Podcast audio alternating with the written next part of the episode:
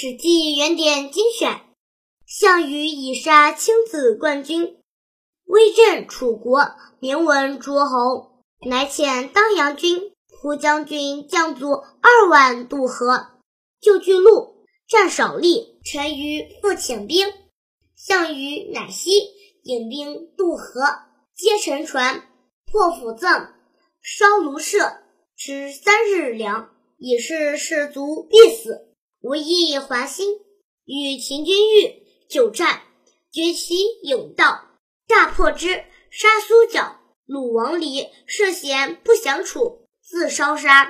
当世时，楚兵冠诸侯，诸侯军救巨鹿，下者十余臂，莫敢纵兵。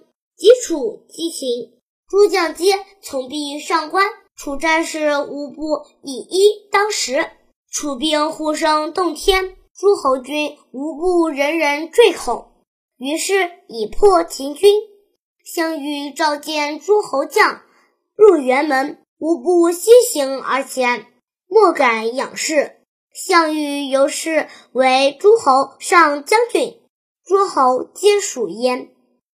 项羽已经杀了亲子冠军，威震楚国，闻名诸侯。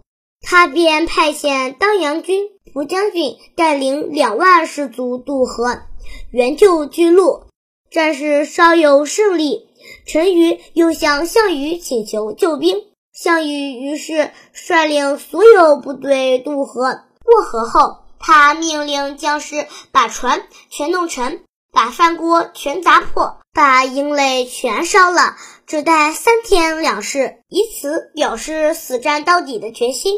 到了巨鹿，项羽大军围困王离，与秦军开战，打了很多场仗，断了他们的运输通道，大败秦军，杀了苏角，虏获王离，涉嫌不肯投降楚军，引火自焚而死。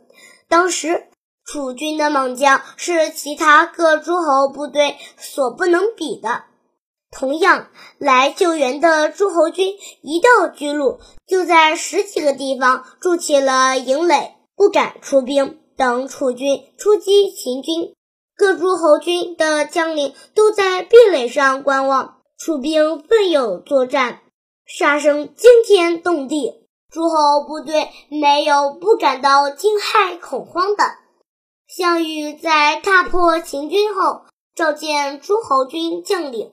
那些将领进了项羽的将帅营门，纷纷跪倒在地，用膝盖爬行，完全不敢抬头看项羽。